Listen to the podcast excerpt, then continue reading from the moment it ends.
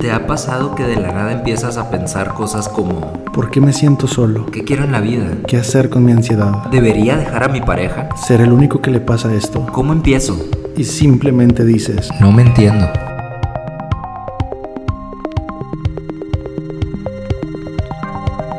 ¿Qué onda, Jera? ¿Cómo Pues un gustazo estar aquí de nuevo contigo. El tema de hoy se me hace súper, bueno, me emociona mucho, esa es la palabra correcta, porque vamos a tocar el tema de cómo nos exigimos para ser perfectos, el autoestima también. ¿Cuántas veces no nos pasó? A ti de seguro te pasó también, A ver. que cuando éramos niños se te quebró algo o se te cayó algo, un accidente, cometiste un accidente. Yo tengo uno bien presente que estábamos en, en la mesa de la comida, yo, mis hermanos, mi mamá, y me paré rápido para agarrar algo, no me acuerdo si una tortilla o algo, y tiré una jarra como de 4 litros de Kool-Aid y se chorreó todo en la mesa. Y mi mamá me dio una regañada brutal, ¿no? Brutal, brutal. ¿Tú tienes algún recuerdo así? Creo que no particularmente, o sea, obviamente yo creo que llegué a romper cosas o, o destruir algo, arruinar algo, pero no tengo en mente algo. Ah, bueno, sí. Recuerdo que llegó un día a la casa por paquetería una caja y yo con, con la prisa de abrirla y la emoción fui por unas tijeras y le encajé las tijeras y era un colchón inflable. Y se, se tronó. Pues sí. Ah, te dio una cagotiza, ¿verdad? Pues m- la verdad no lo recuerdo, no recuerdo el regaño como tal, recuerdo más la anécdota. Ajá. Eh, y, pero sí, supongo que fue un regaño severo también. por- Severo. Eh, hay unos estudios que se hicieron acerca de este tema, ¿no? Y es muy, muy interesante cómo desde niños estamos condicionados a no equivocarnos. Y, por ejemplo, Eamon Richardson, que es un, antropólogo irlandés que me encanta, él habla que nosotros vemos en nuestro papá o nuestra mamá, o con quien hayamos crecido, sea el abuelo o quien sea, un- una persona que nos da toda la seguridad necesaria. Es quien me protege, quien me cuida, quien me, me da todo. Que cuando lo vemos contra nosotros, el, el nivel de desprotección que sentimos es enorme y es uno de los sufrimientos más grandes que tenemos. Que aprendemos a evitar molestar a esas personas. O sea, yo crezco aprendiendo qué hacer para no- de no querer molestar a mi mamá, por ejemplo Sí. que es mi figura de apego. Entonces, de ahí vamos creciendo por esas regañadas con la idea de que yo debo de ser perfecto, ¿no? Sí, no me debo equivocar, porque equivocarme puede, puede significar molestar a la persona de quien depende mi vida Ajá. y, y pues quedo vulnerable. Y es una vulnerabilidad terrible. Entonces, todos tenemos, para que todos nos sintamos identificados aquí, ¿no? A veces siento como si estuviera la audiencia aquí al lado. Para que todos nos sintamos identificados aquí es, todos tenemos, de alguna u otra manera, esa, ese deseo de querer hacer las cosas perfectas. Y es muy traumático no lograrlo. Y parte de nuestro desarrollo, y eso lo hablan muchas culturas, religiones, filosofías, parte de nuestro desarrollo es precisamente salir de eso y de entender que la imperfección es correcta. Sí, yo creo que todo parte de un malentendido que hay respecto a la palabra perfección. Porque creo que sobre todo en los últimos tiempos se ha promovido mucho una ilusión de perfección que está compuesta de estereotipos y constructos sociales. O sea, de, ciertas imágenes o, o cierto estilo de vida que, que el mundo ha puesto como, como si fuera el ideal o el modelo a seguir Punto de referencias. puntos de referencia, correcto. Y, y creo que el, eso no es perfección. O sea, para mí, eh, personalmente, la perfección tiene que ver con eh, cómo funciona el mundo tal cual. Sí, o sea, todo, tiene, todo es causa y efecto. Entonces, eso es perfecto. Hay un cuento, hay un, un cuento que a veces contamos en, en las sesiones, en donde hablamos de unos peces que son sacados del agua y se mueren. Entonces, ahí decimos, a ver, el, ¿qué- ¿qué opinas de, de lo que pasó, no? O sea, bueno, pues qué mal que se murieron los peces, pero, a ver, el resultado es perfecto. ¿Por qué? Porque el pez está hecho para vivir en el agua. Correcto. Si lo sacas y ya el pez lleva cuatro horas fuera del agua, Se muere. eh, se muere, entonces es perfecto que esté muerto. No estoy diciendo que sea bueno, que sea deseable, que, que, que debo de estar contento por, porque está un pez muerto, pero lo, lo perfecto es que esté muerto porque está fuera del agua, no, adentro. que- ¿Sí me explico? que- sí, nunca, nunca lo había visto de esa perspectiva. O sea, si, si siguiera vivo fuera del agua, pues estaría un caos todo. Eh, Es correcto, sería, sería anormal eso. Entonces, de, de esa misma forma, creo que todo lo que sucede en el mundo es perfecto porque todo es causa y efecto. Efecto. ¿Sí me explico? O sea, es perfecto desde el punto de vista que así funciona, que por algo sucedió. Ahora, no estamos diciendo que todo es bueno, no estamos diciendo que todo hay que aceptarlo o, o quererlo tal y Sí, como porque es. ya sería como nuestro propio juicio, ¿no? Sí. Mm. O sea, creo que podríamos decir todo es mejorable, sí. Pero, pero partiendo de que qué es la perfección, perfecto no es atinarle o llegar a ese estatus o, o cumplir con todo el checklist De las cosas como las tengo. de las que- cosas que, que- que hoy en día me puede pedir la sociedad o incluso que hasta en su momento una empresa puede exigir sobre su gente, ¿sí? Este, pues creo que desde ahí va, porque el perseguir esa perfección estereotipada o, o- o ilusoria, por así decirlo, creo que es la fuente de, de mucha inseguridad, baja autoestima y ansiedad en la gente el día de hoy. Es que la autoestima en realidad es como nos estamos percibiendo. Entonces, si yo me percibo Por debajo. ser, por, exacto, por debajo de una línea, independientemente cuál sea esa línea, ¿verdad? Ujú, ujú, yo me voy a sentir incapaz de desarrollarme socialmente o personalmente. ujú. Y tengo toda esta, esta sensación de que mi valor es muy bajo o nulo. Y está bien feo esa parte, ¿no? O sea, de sentirme sin valor, sentirme que, que no aporto. Y cuando yo me percibo a mí mismo por encima de esa línea, es cuando yo empiezo a, a proyectar toda esta seguridad, todo, toda esta función. Y el problema no es en sí cuando te sientes arriba o abajo de la línea, sino qué es esa línea. Sí, correcto. No y fíjate, fí- fíjate que pon- eh, siguiendo un poco con tu analogía de la línea, la verdad es cuán- cuántos hemos conocido que también en teoría o desde lejos, desde fuera, se podría ver que están ya por súper encima de la línea, pero siguen teniendo este, lo que le llaman el síndrome del impostor. Ajá, ¿Sí? me encanta ese O síndrome. sea, a lo que voy es, pareciera que no importa en qué nivel estés de la línea o de lo que del- de, los parámetros de éxito, pues pareciera que el ser humano siempre, o sea, traemos ahí como un glitch de, de- de que en ocasiones nos vamos a sentir por debajo. por debajo. Porque convertimos, y eso es bien interesante, convertimos la línea en un espejismo que está constantemente aumentando conforme yo aumento. Y desde una confusión, a mi criterio, está bien que nosotros pongamos que, sea, que nuestro objetivo en la vida se convierta en un espejismo inalcanzable, porque eso nos va a retar a la mejora. Eso, eso estoy de acuerdo. Pero no de cuánto valgo yo como persona. Sí, e- e- ese es otro punto. O sea, eh, creo que de alguna manera se nos ha enseñado o hemos aprendido, no sé cómo lo quieras ver, a compararnos en función de nuestros resultados. Nuestros resultados profesionales, económicos, eh, pues de, de- de aspecto físico. Y, y- y pues pareciera como que valemos más en función de que si logramos más. Ajá.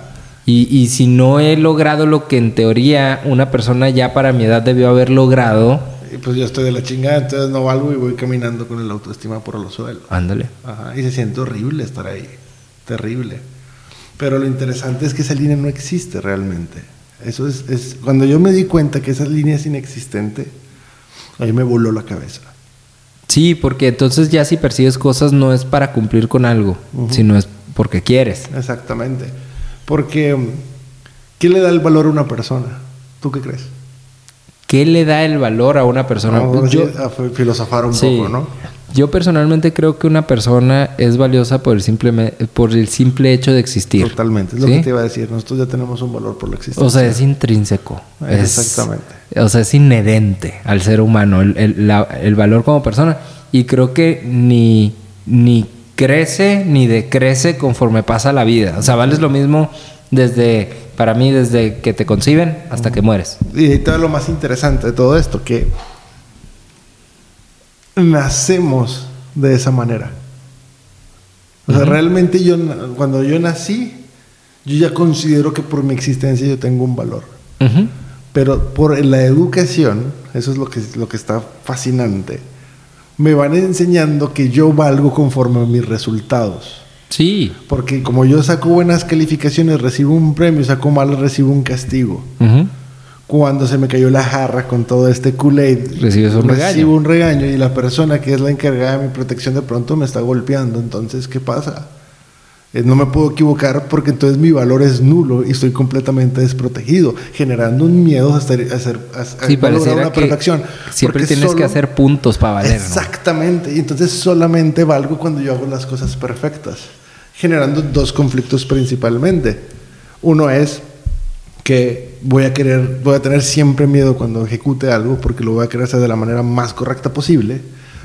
Y segundo, que para mí todavía es peor, voy a procrastinar todas mis acciones Sí, porque me va a dar miedo que no sea el momento perfecto para ejecutarlas. sí, es lo que te, lo, lo que te iba a decir, que el, eh, el perfeccionismo, o sea, es algo muy limitante. Cuando, si, cua- si hablas como de, digamos, avanzar en la vida, desarrollarte, eh, experimentar la vida, no sé, el perfeccionismo para mí es una limitante muy fuerte por, por eso, o sea, procrastinas, este, cualquier cosa que, que hagas o logres, vas a ponerle el pero y no la vas a poder disfrutar al 100% porque nunca va, va a llenar todo lo que, lo que tú esperas, ¿no?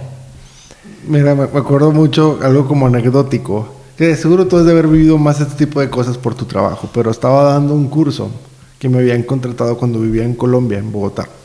Una empresa que vende, eh, vendía ropa interior femenina, cosméticos o cosas como líneas para mujer. Y me habían pedido que hablara con la gente de ventas. Yo generalmente nunca me piden ese tipo de, pues, cursos. Supongo que tú es algo como más frecuente, pero como a mí me tienen asociado mucho a la parte de salud mental, emocional, ventas, pues jamás. Entonces yo llegué diciendo, pues yo no voy a enseñar a vender, ¿verdad? Sino les voy a explicar cómo funciona la mente, cómo funcionan las emociones a la hora que vendes. Y ni me acuerdo de qué hablé honestamente en toda la hora, no me acuerdo, pero una de las cosas que les dije es, pónganse metas de rechazos en lugar Ah, de sí. metas de ventas, ¿no? De cuánta gente te batió de que no quiere tu producto. Y hace como cinco o seis meses, por diferentes motivos, me volvió a buscar la, la- la morra que me había contratado en ese entonces. Y, y me dice que eso se les quedó tan marcado que fue un antes y un después. Wow. Y se me hizo muy bonito recibir ese, ese reto. Sí, es la que, que creo que alguna vez me platicaste que tú cada vez que querías, o sea, cuando, cuando te metías en un tema de venta o, o de, de querer vender un proyecto, una idea o algo, te proponías tener 10 rechazos. De o algo rechazos, así. ajá, porque ponerte metas de ventas, es mi opinión, no estoy diciendo por si alguien que está en ventas lo dice, ah, la estoy regando, no sé, esta es mi opinión. Lo cierto es que te va a dar miedo el rechazo porque tenemos este miedo a ser imperfectos, porque creemos que nuestro valor nos, nos da cuando hacemos todo muy bien. Sí. Pues desde la educación, donde sacar puras buenas calificaciones es como tu deber y apenas te equivocabas y pierdes el amor, ¿no? O sea, creemos que en solo, solo... Es que de niño todo se ve diferente. Para, un, para un adulto, te regañé al niño porque sacó malas calificaciones. Eso lo entendemos como adultos. Desde la mente del que observa como niño, Se lo queda, que, lo se que estás, ajá, yo, yo estoy aprendiendo que no merezco ser amado si no doy la buena calificación. Entonces, si yo no vendo, si no cumplo con las metas de ventas, yo no tengo un valor como persona. Entonces, cuando yo lo empiezo a propósito ponerme Sí. metas de rechazo, estoy volviendo divertido el miedo universal con el que crecí. No sé si me explico. Sí, sí, sí, totalmente. Y además también en un sentido práctico, pues si estás buscando 10 rechazos, la verdad es que muy probablemente antes de acumularlos habrá algunas aprobaciones. Es correcto. Sí, sí, sí. Que O sea, tal vez eso es lo que buscas. Llevo dos rechazos y a la tercera sí me compran. ¿no? Entonces, me faltan chin, ocho rechazos. Bendito, que Sí. rechazando. Es más como un juego, ¿verdad? Sí, claro. Esa es, esa es la intención. Y, y está bien. Esa, esa es la parte como que a veces a mí me cuesta. Está bien no ser perfecto. O sea, está bien que me salgan mal las cosas. Está bien que lo que si el negocio que voy a poner mañana fracasa, está bien. Si le voy a pedir el número a la morra que, que me gustó en el bar, me dice que no porque estoy bien feo, está bien, ¿sabes? Sí, o sea, es que es, es darme cuenta que en realidad no pasa nada si no pasa lo que yo quería. ¿no? Exactamente. No, no En te un vas a eh, morir. sí, es, es correcto. En un sentido vital o, o existencial, pues no, no te vas a morir. No es como que ahí acaba todo. y, y, y, bueno, pues es, es parte de cómo funcionan las cosas, ¿no? A veces hay fracasos y a veces hay éxitos. Hay un ejercicio que me, se, me, se me hace fascinante, que se lo recomiendo a todos, te lo recomiendo a ti. A mí una vez me lo retaron una semana a hacerlo y desde entonces lo hago siempre. Que es todos los días generar un espacio, probablemente te quiten 30 segundos, y felicitarte por tres cosas que hiciste bien en el día. No tienen que ser las grandes victorias, puede ser que te quedó rico el desayuno, puede ser que jugaste muy padre con tu hijo, ¿no? Para irte acostumbrando a darte cuenta, porque siempre tenemos como este miedito de tener que ser suficientemente buenos para los demás, generalmente, repito, vienes de los papás, y que solo merezco ser amado si logro todo. Entonces este ejercicio es irle educando ese cerebro, que hay varias cositas que, que estoy haciendo bien, ¿sabes? Para ir, Sí. para, para empezar a entender que solo me tengo que demostrar a mí, no le tengo que demostrar nada a nadie, ¿sabes? Sí, y también ayuda como para poner en perspectiva, porque creo que cuando, cuando una persona duda de sí mismo, o por lo menos a mí me ha pasado que cuando empiezo a dudar de mí mismo, es más fácil ver como que todo lo que me ha faltado, todo lo que a, a mi, desde mi expectativa, pues no he cumplido o no he logrado. Pero de repente si pongo como la balanza en su justa dimensión y veo que, a ver, no todo ha salido tan mal, ¿no? O sea, hay algunas cosas que sí hemos avanzado, que ha habido progreso, ha, ha habido aciertos. Entonces, pues eso de alguna manera te da batería, o sea, como para seguir, se- seguir avanzando, intentándolo, llámale como quieras, ¿no? Claro. Y también me gustaría agregar que, ya que estamos en el tema de, que aceptar que somos imperfectos, hay otro punto que también se me hace importante, que es también, también de que somos imperfectos, somos inconstantes. A mí me gusta mucho repetirme el yo soy inconstante y soy imperfecto, porque no siempre voy a tener ni la misma energía, ni el mismo deseo, ni la misma capacidad que tuve ayer o antier. Sí, O sea, si, Sí, si, sí, sí. si hoy salí a correr y corrí 10 kilómetros, no garantiza que mañana ya pueda correr 10.5. Es muy probable que puedo menos por factores tan ajenos a mí. Mm, Tuve una mala noche, estoy deshidratado, estoy cansado, hace más calor. sí. O por ejemplo, a mí me pasa mucho que, en, en- que me invitan mucho por el trabajo a conferencias. Creo que lo hablaba contigo hace poco. Que, o no era contigo, no me acuerdo, pero que a veces me sale espectacular y a veces me sale de la chingada la misma.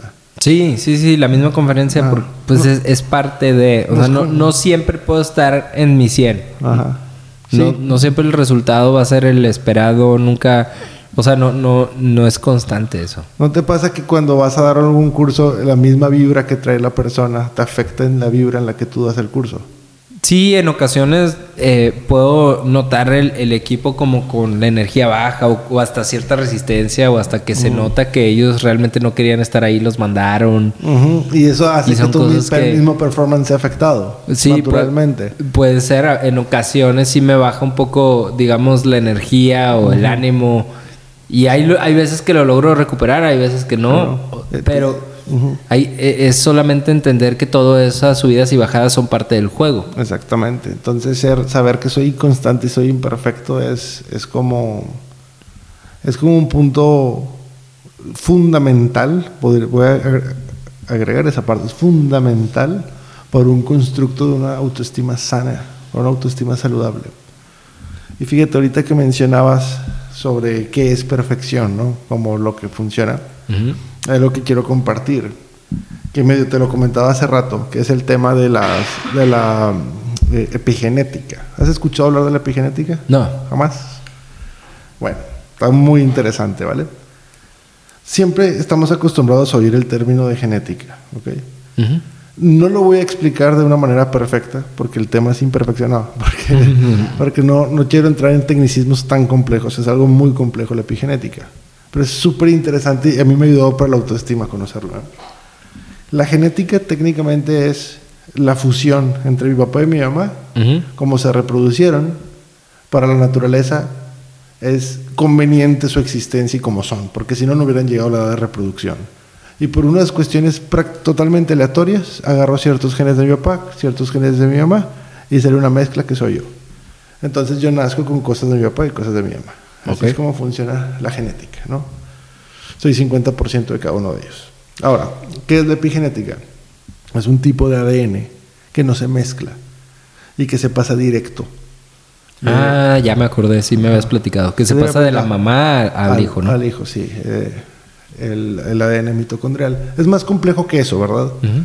Pero la esencia es que son ciertos códigos para mantener cierto equilibrio en la población total, para que siempre haya un grupo de personas que sea distinta. Te voy a poner dos ejemplos rápidos para que se entienda. Ser friolento o ser caluroso es un concepto epigenético y no genético. Ok. ¿ok? A la naturaleza le conviene que haya un 25% de friolentos, un 25% de calurosos y un 50% indiferentes. Yo soy de los calurosos, por ejemplo. Entonces, si yo tengo cuatro hijos, es conveniente que uno sea friolento, uno caluroso y dos les valga madre el tema. ¿ok? Ok. No Wow. importa si yo, siendo friolento o yo caluroso, me reproduzco con una friolenta o calurosa, no importa, esos van a ser los promedios. ¿ok? Ok. ¿Por qué? Por si mañana empezara la era de hielo, pues que los Se friolentos se, salva mueran. un 25. y-. Ah, bueno, sí. Un 75% de la. O, o al menos un 25 O si al es menos un extremo. 25, Ajá, sí. Garantizar eso. Wow. Ese es un gran ejemplo.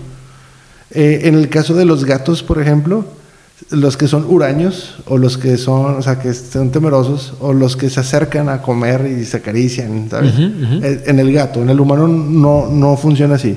En el gato eso es epigenético. Siempre si una gatita tiene cuatro gatitos, dos se van a dejar acariciar y dos van a ser temerosos. Órale. Eso conviene, pues si yo soy un hijo de la chingada que los va a matar, pues que los dos que me tengan miedo sobrevivan. ¿Sabes? Le- Wow, necesitan generar esta, esta, esta formación. Entonces, epigenéticamente com- hay varias conveniencias. El segundo ejemplo es, hay, no me acuerdo si, si este dato, pero creo que es uno de cada ocho. O sea, el 12.5% de la población va a funcionar de noche y no de día. Eso es epigenético. Oh, wow. Ajá. O sea, eso de, de Daily Person o. O morning person. Sí, o, sí, sí. O sea, hay, hay un Eso quise decir, Morning morning person. sí. O yo les conozco como los gallos y los búhos. Yo soy Ajá. completamente gallo. Yo funciono en la mañana. A mí también. Ah, en la noche ya empiezo a caerme durante el día. Sí. Claro, ya por costumbre, por tu tipo de trabajo, por cuestiones culturales nos modificamos mucho, ¿verdad? Sí. Pero hablando estrictamente en lo biológico, si estuviéramos en las cavernas, uno de cada ocho dormiría de día y estaría despierto de noche. Es un concepto que a la naturaleza le conviene. Por si por alguna razón el humano necesitaría solo sobrevivir trabajando de noche, por algún cambio climático del entorno, etcétera, nos aseguramos que el 12.5% se sobreviva. ¿ok? ¿Cuántas cosas hay epigenéticas? Son un putazo. Ya estoy hablando con muchas malas palabras, no importa, ¿verdad? Aquí. Según yo no. Ajá. Hay una disculpa por cuando me emociono. Es culpa de Elías, les voy a decir, no, porque me hace sentir Por- en confianza. En confianza, correcto. Ah, Entonces, son demasiadas, son demasiadas las, las cosas que, que son epigenéticas. Y hay un- una característica, y prometo ya con esto acabar este monólogo, que es eh, la neurodiversidad, que es la misma epigenética, garantiza que todos tengamos unas características neurodiversas que sean convenientes. Entonces, por ejemplo, la sexualidad es epigenética. Ok. Si te gustan hombres, mujeres o ambos. Suponiendo que nada más fuera una línea espectral, que realmente no funciona así, es mucho más complejo la sexualidad. Pero Eh, la homosexualidad, la bisexualidad, la heterosexualidad es un ejemplo de eso. Ser violento, ser caluroso es un ejemplo de eso. Incluso ser tímido o extrovertido. Entonces, si yo soy una persona extrovertida y yo me reproduzco con una mujer extrovertida, aún así necesito tener un hijo introvertido. Sí, o sea, lo que creo que estás diciendo que se conecta con el tema de perfección o el tema de autoestima es que las características que tiene cada quien Las necesitamos todos. La- ajá. Que tú seas así. Sí, correcto. O sea, responden a un equilibrio perfecto mundial o universal o, o de la humanidad, ¿no? Por así decirlo. Entonces, una persona ahorita en Colombia con trastorno de déficit de atención, yo necesito que tenga ese trastorno. Ok. Y tú también. Y mi vecino también, porque es parte de los engranes perfectos del ser humano. Ok. Y una persona eh, tímida, yo necesito que sea tímida. Sí.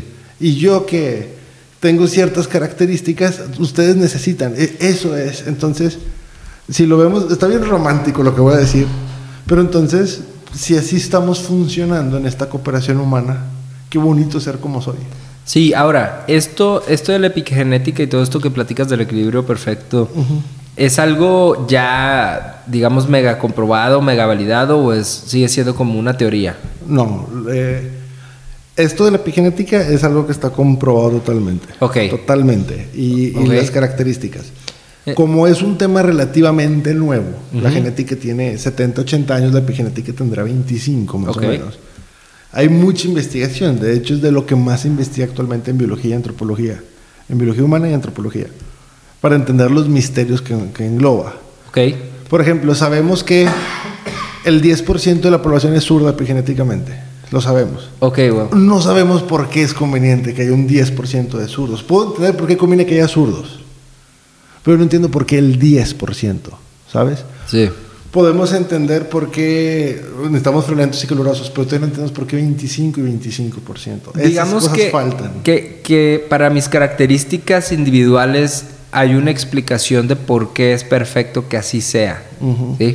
Ahora, fíjate que esto me conecta un poco con una sesión que tuve la semana pasada, Ajá. en donde había una persona que me decía como que eh, eh, hicieron un- una encuesta y por ahí a ella le salió como un área de oportunidad, algo así como que su capacidad de influir o de relacionarse con su equipo. Ajá. Entonces, esta persona pues lo asoció con un tema como de ser extrovertida, porque ella decía que, que ella era muy introvertida o ella hablaba poco con las personas, que, que hace poco hubo como un viaje que, que hicieron de, de la empresa, por ejemplo, y fue un grupo grande y que ella veía cómo todo el mundo pues conectaba y se acercaban y platicaban y se reían y ella batallaba con ese tema, ¿no? Ajá. Entonces dice, es que a mí me gustaría ser más así. ¿Cómo le hago para ser más extrovertida? Ajá. Entonces ahí indagando un poco más, le digo, pero ¿por qué quieres ser más extrovertida? O sea, a ver, ¿esto es algo que tú quieres o esto es algo que tú necesitas? O- No, pues es que me gustaría poder influir más en la gente. Pero a ver, ¿tú, tú cómo te sientes mejor? O sea, ¿te, te sientes bien hablando con la gente? O sea, ¿tú, ¿es algo que tú quieres? ¿O, o te, o te sientes bien así siendo, digamos, más reservada o, o, o- o no, no, no siendo como el alma de la fiesta o el, o el centro de atención, ¿no? Y, y, y bien curioso porque del mismo grupo, de la misma empresa, le empezaron a decir, oye, para nada. O sea, a mí el servicio que tú me das, a, yo me siento súper a gusto Ajá, contigo. Es más, dice, la persona que estaba antes de ti, este, me caía mal. Y cuando llegaste tú me encantó por el servicio que das. Y, y, y- y le empezaron a, a decir, entonces yo dije, a ver, eh, no veo un tema aquí como de influencia, de, de incapacidad para influir, ¿sí? O sea, a ver, le pregunto, ¿tienes algún ejemplo concreto de algo que hayas intentado, digamos, para este, resolver, que no hayas podido resolver porque no fuiste capaz de ir y acercarte a la persona y, y entablar la conversación? Y... No, no, no, dice, es que para temas laborales no tengo ese problema, o sea, yo no tengo miedo de hablarle a un compañero o a un director o a, a quien sea. Para no hacerte el cuento largo, o sea, como que la conclusión fue, pues aquí nadie ve un, un- como una carencia de capacidad o una incapacidad de, de influir o conectar con otras personas, ¿sí? Tal vez ella, pues ella lo decía que tenía una característica como que tendía a ser más introvertida, por así decirlo, que extrovertida.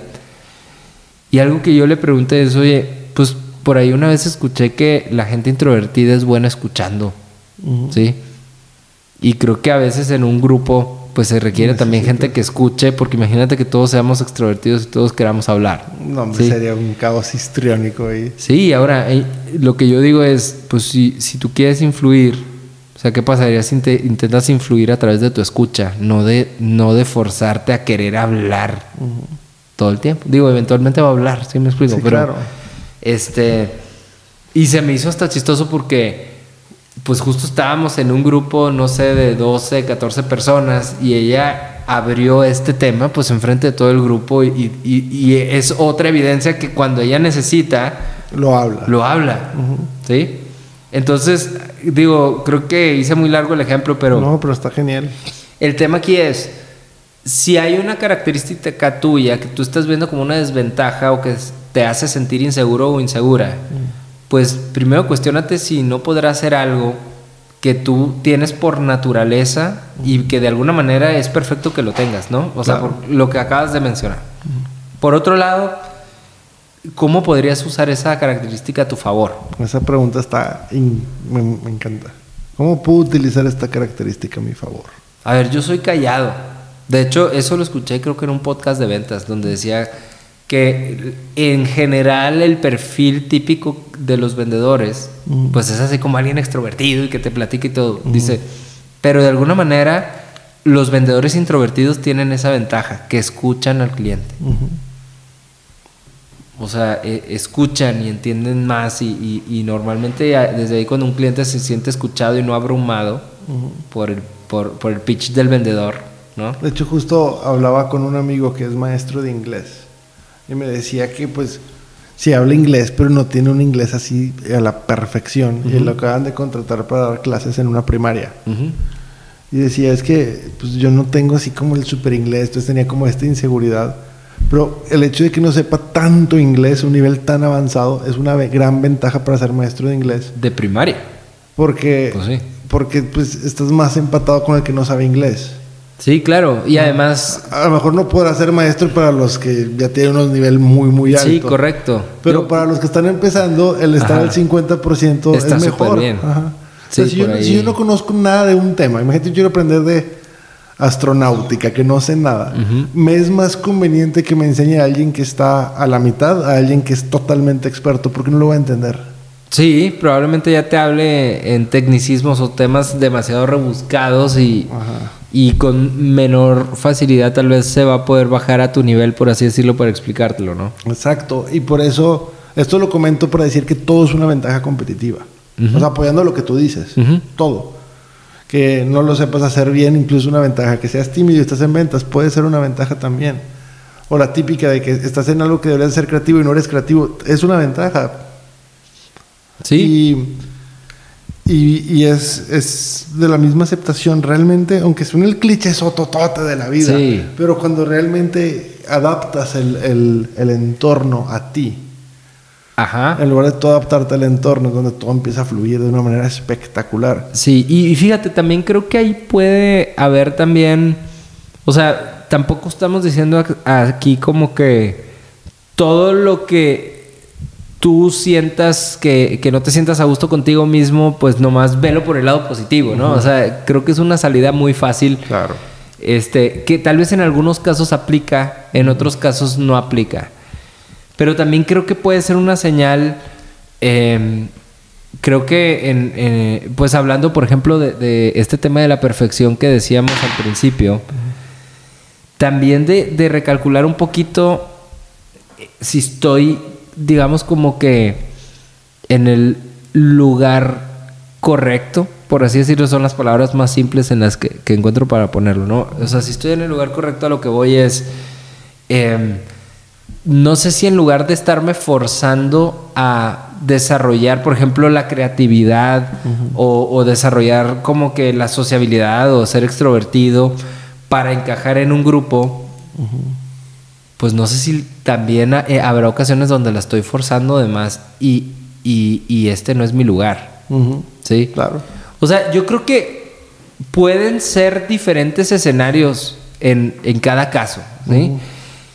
Creo que es importante como que despertar esa, esa como conciencia o, o esa escucha para, para saber genuinamente de dónde puede venir la inquietud, ¿no? Quizás pudiéramos ponerlo como ver si, si lo que quiero cambiar es porque no estoy en contra de mi persona, que yo soy así, o realmente es porque yo me desarrollé traumáticamente con una forma y, y no lo estoy, y no lo estoy eh, pudiendo hacer el cambio. Porque no, yo no quiero aquí incitar a una persona que no cambie algo que Conformarse, no O sea, quiero- ajá. o, o también usar esto como excusa para, ah, no, es que yo soy así porque así tengo que ser, porque el universo así quiero que sea y todos me tienen que aguantar. Exactamente, es como caer en ese cinismo que no, no lo promulgo para nada, pero es más desde, está bien, si yo quiero cambiar, si yo quiero modificar algo, si quiero empezar un nuevo hábito, si yo quiero eh, hacer cualquier tipo de mejora en mi persona, eh, comenzar, es mi opinión, ¿vale? Comenzar desde la aceptación que como soy yo, ¿no? Sí, ¿sabes dónde creo que está como una clave que creo que ya lo he mencionado anteriormente? Es que cuando, cuando, imagínate que yo noto algo, ¿no? O Noto algo de mí y digo, lo voy a aceptar, ¿no? O sea, voy a aceptar que así soy y lo voy a explotar. Creo que viene acompañado otra vez de calma, cierta calma, Cierta cierta, neutralidad. No, no es un coraje, ¿sí? No es un de que, no, ¿saben qué? Pues ahora se friegan y me tienen que aguantar porque yo así soy. Y, y casi creo que, que hay gente que se tiene esa necesidad como de decirle a todo el mundo, es que yo soy así, es que yo soy así. Y, yo soy, yo soy, yo como, soy, yo como soy. que pareciera como que me quiero convencer a mí mismo o, o quiero convencer a los demás, ¿no? De algo. Claro. Creo que cuando, cuando simplemente sé, o sea, como que, a ver, esta es una característica mía que tal vez en su momento me generaba inse- inseguridad porque creo que, que la quería cambiar, ¿no? O sea, o sentía que la debía cambiar o corregir y simplemente la acepto porque sé que no es algo malo, no es como que estoy descompuesto y me tengo que componer. Totalmente. Simplemente siento esa paz o esa liberación y ya, ¿no? No es como que de ahí en, en adelante me tengo que comportar al otro extremo. Ajá, sí. ¿Sí? Creo que eso es un indicador. Porque puede, puede ser el lado contrario, ¿no? O sea, como que me voy al extremo y pues ahora quiero arrem- eh, como que arremeto con todo el que se cruza en mi camino y tampoco es el que, caso. se- que sería volver a querer exactamente lo mismo, ¿no? O sea, al contrario siempre es lo mismo. Los contrarios son idénticos por sí solos. Entonces, eh, desde la aceptación de, ok, yo soy así, como lo mencionas, y está bien, ok, desde esta humildad de aceptarme y amarme como soy, empezar a realizar eh, una ejecución, un cambio, si, se- si es algo que se desea, ¿sabes? Sí. Es la forma en que lo pienso. Sí, sí, sí. Y creo que en un capítulo anterior hablábamos también como... Y, y- y justo esto lo reflexionaba hace poco en un avión, ¿sí? ¿En un avión? En un avión, ajá. Y tuve un viaje de trabajo y, y estaba reflexionando, incluso hasta escribí un poco acerca de esto porque pensaba cómo a veces tenemos tanto ruido en la cabeza que es difícil escuchar nuestra verdadera voz. La ¿sí? intuición. Ajá, la intuición. O sea, ¿cómo, cómo puedo... Imagínate que eh, siempre hablamos de temas de comida y salud y, y cuerpo y eso, pero pues no sé, o sea, lo que vez- sale es lo que hay. Ajá. Entonces, imagínate como que una persona que, que no puede parar de comer, ¿no? Y que, y que dice, ¿sabes qué? Pues como que primero me peleo con esto, ¿no? O sea, me peleo porque, no, sí, que este, no debo comer así, me siento mal y me siento culpable. Y, y luego digo, ¿sabes qué? No, pues es que tal vez así soy yo. Soy, soy comelón y soy tragón y por eso voy ahora de en adelante me voy a aceptar y, y voy a comer de todo y yo ya acepté que soy tragón, entonces por eso voy a ir al súper y me voy a comprar 20 papitas y 20 pasteles. ¿Sí me explico? Pero creo que hay ruido todavía. Hay Mucho ruido ahí. O sea, Y la paz es, es bien silenciosa, o sea, la calma. Cuando, cuando, cuando algo te lo dice la intuición, es calladita, no ruidosa. sí. Los, o sea, son como esos susurros. Ajá, que están así como, como, como en ese ruido de estática, ¿sabes? Sí. Ajá. Y, y creo que, o sea, no sé si por eso tantas como eh, corrientes ahorita van mucho al tema como del mindfulness o, o la meditación o como que a buscar depurar un poquito la mente, porque creo que sí, últimamente estamos expuestos a mucho ruido, mucha distracción, interferencia, decíamos en la mañana en una junta, ¿te acuerdas? O sea, que, mucha interferencia. que, que el, el- el desempeño la eh, de una persona es igual a su capacidad menos la interferencia que pueda tener. puede tener. Y es que nuestro cerebro está sobreestimulado. Sí. En estos tiempos. Sobreestimulado. Sí, o sea, ves, o sea, pues la cantidad de cosas que hay en, en redes, el contenido. Es eh, que de redes, por ejemplo, podría ser todo un capítulo hablar del, del Con tema de eso redes. tienes. Ajá. O sea, con todo lo que hay en, en el celular, Tienes tien- o sea, ese, es- ese es ya una sobreestimulación. Más lo que está en el mundo exterior, en el mundo real, por así decirlo, no virtual. ¿Sí? Y es que, por ejemplo, agarrando un poco eso y con el autoestima, cuando yo era chavo, o sea, ya como bien roco yo, qué, Sí, qué hombre. miedo, pero bueno, cuando, cuando era chavo, no, todavía soy chavo, me voy a, voy a agarrar esta crenada. Digamos, hace algunos años. Hace unos años. No, eh, lo que, como no existían las redes, o sea, te hablo cuando yo tenía 10, 12 años, que no existía ninguna red, no había, el internet pues, era algo muy pobre, ¿no? Y lo- las, las personas que tienen vidas espectaculares, y estoy haciendo comillas con mis manos, eran los artistas, las estrellas inalcanzables, ¿no? Sí, sí, sí. Los, los íconos de belleza, ¿no? De, de Hollywood eran los que tenían las mansiones y las mujeres. Y entonces, como sabes que son estrellas inalcanzables, Parecía que era como otro tipo de gente, ¿no? Ajá. Y el- lo que las redes, y, y eso afectó mucho. Ahora, todas las personas que son mis compañeros de clase, de trabajo, mis amigos de la cuadra, hasta todos los que son de mi edad, ya se convirtieron en esas estrellas inalcanzables. Porque las redes obviamente están manipulando mi vida. Es decir, eh, en un día me pasan cosas buenas y cosas malas, pero mi día no fue como, te- como Instagram dice que fue, ¿sabes? Eh, el tipo de cosas que yo vivo, o sea, que, que publique la gente en Instagram, no, pues que compró una casa, que, que anda con tal persona, que tiene esto, que está de viaje. Entonces, si yo me meto en Instagram, veo, mi cerebro dice, pues soy un perdedor, soy un perdedor, porque fulanita que estaba conmigo en secundaria ahorita está en Roma viajando. Y Merenganito, que fue mi compañero de mi antiguo trabajo, ahorita se acaba de comprar una casa. Entonces el cerebro se empieza a sobreestimular afectando demasiado la autoestima. Realmente las redes afectan la autoestima. Esas vidas no son ciertas. Las- Sí. y, y aparte, todavía le voy a agregar algo de la sobreestimulación. Nunca te has fijado que cada vez los contenidos son más cortos. Sí. Ahora, Y, y ves más en menos tiempo. O sea, ves más vidas de otros en menos en tiempo, en menos tiempo. Y por ejemplo, TikTok, el éxito que tiene es que los videos duran un minuto, ¿no? O menos. O menos. Entonces, en, en 30 minutos digieres 30 contenidos de ciencias y de gente que está bien guapa y de cosas que puedes hacer en la cocina y de formas rápidas de mejorar tu carro y pum, pum, pum, pum. Y no sabes ni por dónde empezar, ¿no? Y te sí. empiezas a sentir una basura. Sí. Mi vida es lenta. Y, y- y la vida es lenta, o sea, lo- son ciclos, o sea, la vida son ciclos repetitivos y lentos. Ujú. Cómo se crece un árbol de una semilla un árbol son ciclos repetitivos y lentos.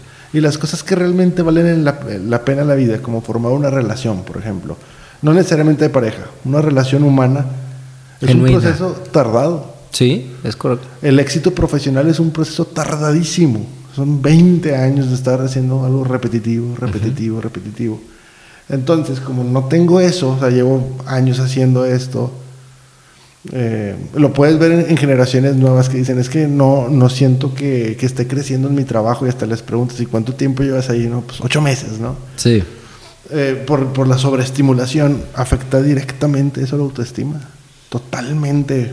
Sí. Así entiendo Y que sabes que- basura. Sa- ¿Sabes cuál para mí es una pregunta que digamos que puede empezar a hacer la diferencia en eso?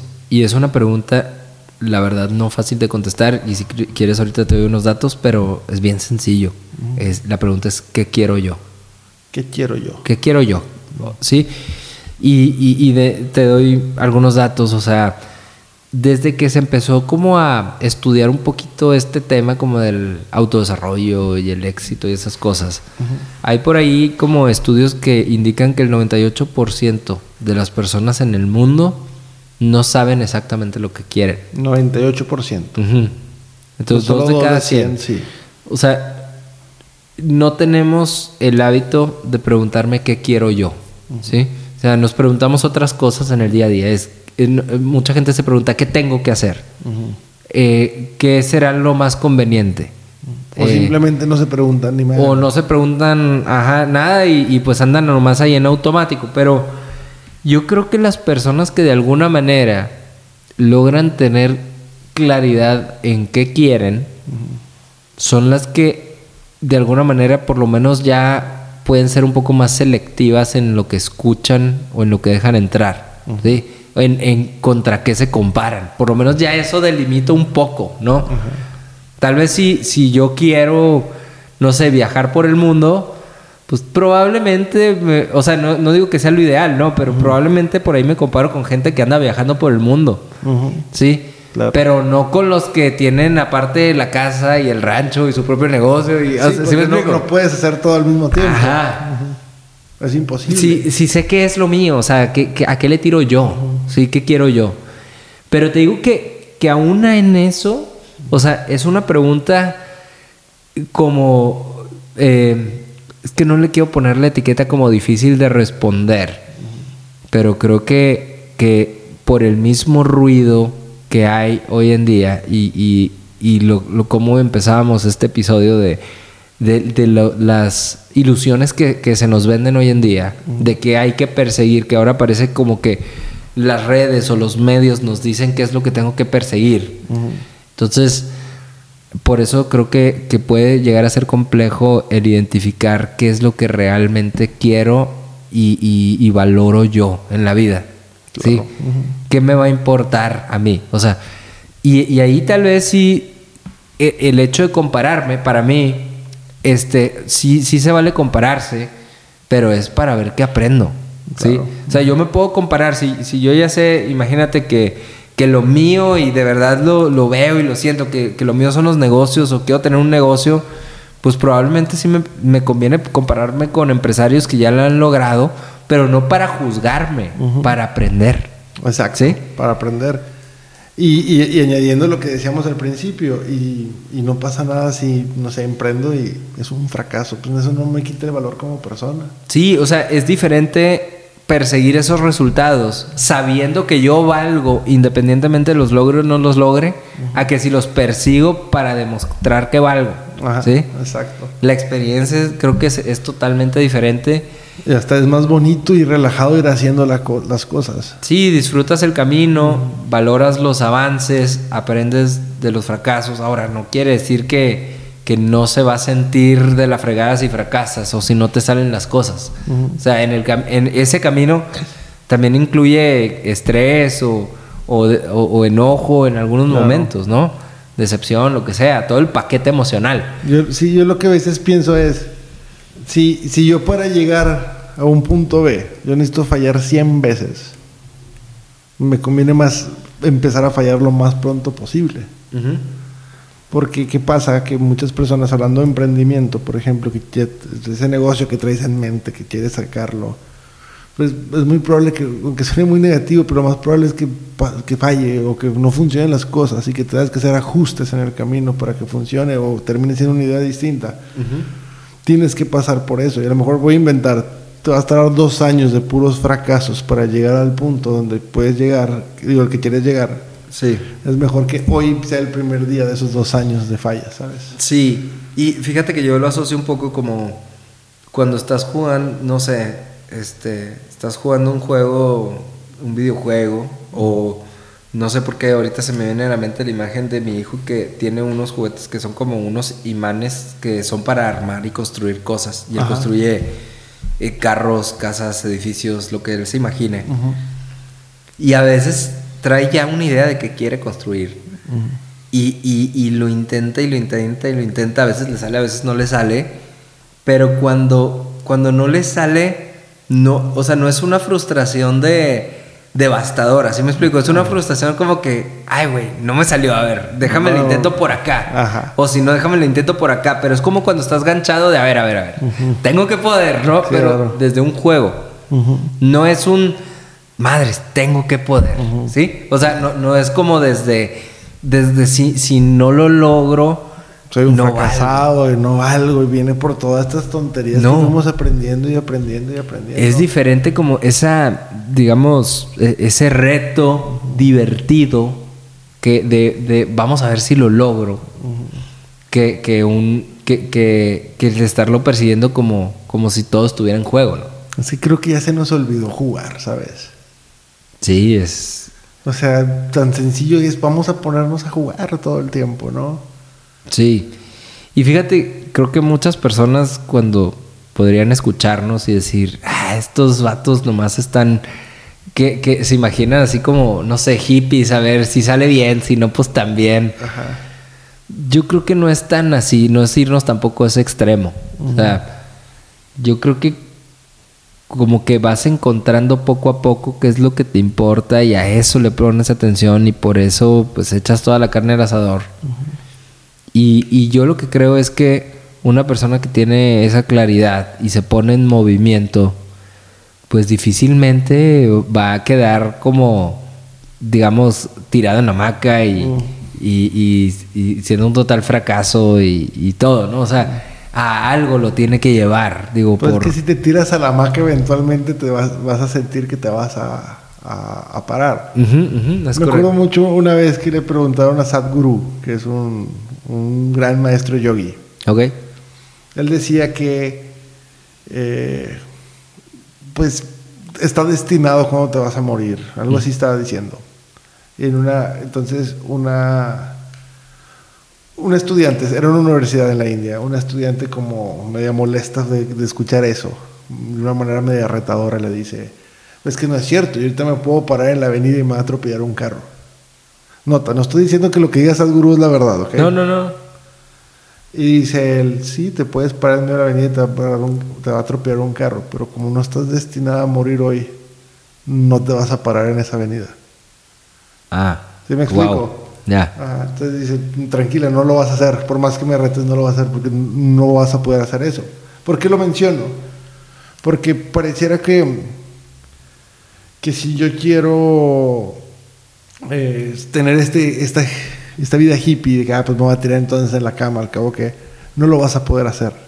Sí, no. O te va sea, a parar automáticamente. Hay un libro, y lo recomiendo bastante, el de Surrender Experiment, ok. que en español no sé cómo se llama el libro, pero si lo traduzco literal es el experimento de rendirse. Ujú. The Surrender Experiment, ¿lo, lo has escuchado? No. Es de un chavo que tomó la decisión de ya no tomar más que decisiones basadas en la intuición. Ok. Y comenzó renunciando al trabajo. Y pues, está, está bien interesante todo Ajá. lo que hizo. Solo lo que la intuición le decía que hiciera, Ok. lo iba a hacer a ver a dónde lo llevaba. Nada por miedo, nada por nada más. Y sí estuvo varios días este, sin hacer nada, tirado en una cama. Pero después de varios días dijo, ya, pues déjame me paro, ¿no? Empezó a hacer cosas y se empezó a mover. Está muy interesante. Wow. Y, y creo que a veces siento, hablo por mí, ¿verdad? Que sí me falta un poco más esa parte de... Sí, pues, de- pues de- es de que... ir- de, de volverme más el espectador que el controlador, ¿sabes? Sí, correcto. Es que creo que al final de cuentas no podemos negar que necesitamos cierta seguridad, ¿no? El problema es que creo que los medios por los cuales hemos aprendido a tener seguridad en la vida Están mal fundamentados. Están horribles, horribles. Y luego ves cómo son muchas de las vidas. Ujú. Y dices, qué, qué asco. Sí, ahora, yo creo que si le preguntáramos como a la persona, digamos, en términos más eh, como generalmente aceptables, por ejemplo, más exitosa del mundo, que digamos, es que este ya tiene palomeado todo en la vida, sí, o sea, to- todo lo, pues la parte material, financiera, económica, ponle tú que es una persona también saludable y lo que quieras. Yo creo que si le preguntaras como que si se siente 100% seguro en la vida, que ya la armó, que ya la hizo, que ya no tiene nada que... No, Mm, No, creo. Es O sea, que no, no venimos a la vida a armarla y a hacerla. es correcto. Venimos a vivirla. Buena, buena ahí. Sí, pues, ¿qué te parece si vamos cerrando el episodio? Me late. Ya no sé ni cuánto tiempo llevamos, ya me solté la lengua aquí. No, ¿Va son 55 minutos. Ah, está perfecto el tiempo. Está muy bien. Este, no, la verdad es que tampoco es que traigamos como una meta de tiempo, pero, pero bueno, las conversaciones duran lo que tengan que durar. Correcto. Este, no sé si tienes alguna conclusión o algún mensaje final que quieras compartir. Pues yo concluiría es- esa parte de, creo que hay que retomar un poquito el juego, ¿no? Sí. Es lo que yo me llevo de esta conversación. Retomar un poquito el juego y porque pues no pasa nada, estamos jugando y pues, a ver, pues si me equivoco, no pasa nada, si soy imperfecto, está genial ser imperfecto. Está genial no ser el, número uno del mundo, o sea, porque Sí. no puedo ser el número 1843 en algo, o sea, porque ser el uno. No sé, es la parte de reflexiva que me llevo. Sí, a mí me gustó como retomar esa reflexión que te digo que tuve en el avión, este de y, y es algo que, que creo que, que, que inconscientemente he querido explorar en las últimas semanas, tratar de escuchar un poco más la, la intuición, como tú dices, o sea, o, o esa voz real que, que viene de, de mí, por así decirlo, y Que está atrás de todo el ruido. está atrás de todo el ruido. Correcto. Creo que a veces no nos damos cuenta que vivimos la mayor parte del día en el ruido. Correcto. Entonces, como que eh, eh, digo, no, no creo- no te digo que es algo que tengo dominado, es algo que ya lo identifiqué y, y pues quiero ver a dónde me lleva eso, ¿no? Juego, le entro. Entonces, pues bueno, eh, pues espero que hayan disfrutado este episodio y pues seguiremos grabando, ¿no? Sí, la idea es seguir grabando aquí, no me entiendo. Si les gusta, no duden en darnos algún comentario. Suscribirse. Y, y que nos, también nos aporten, ¿no? De que, ah, estaría chido que hablaran de este tema. Estaría genial. Sí, ahora nos encuentran en redes sociales, a ti como Gerardo Casasus, en YouTube, Instagram o TikTok. y yo como Elías Ellis en Instagram o TikTok también. Excelente. Hasta la vemos. próxima.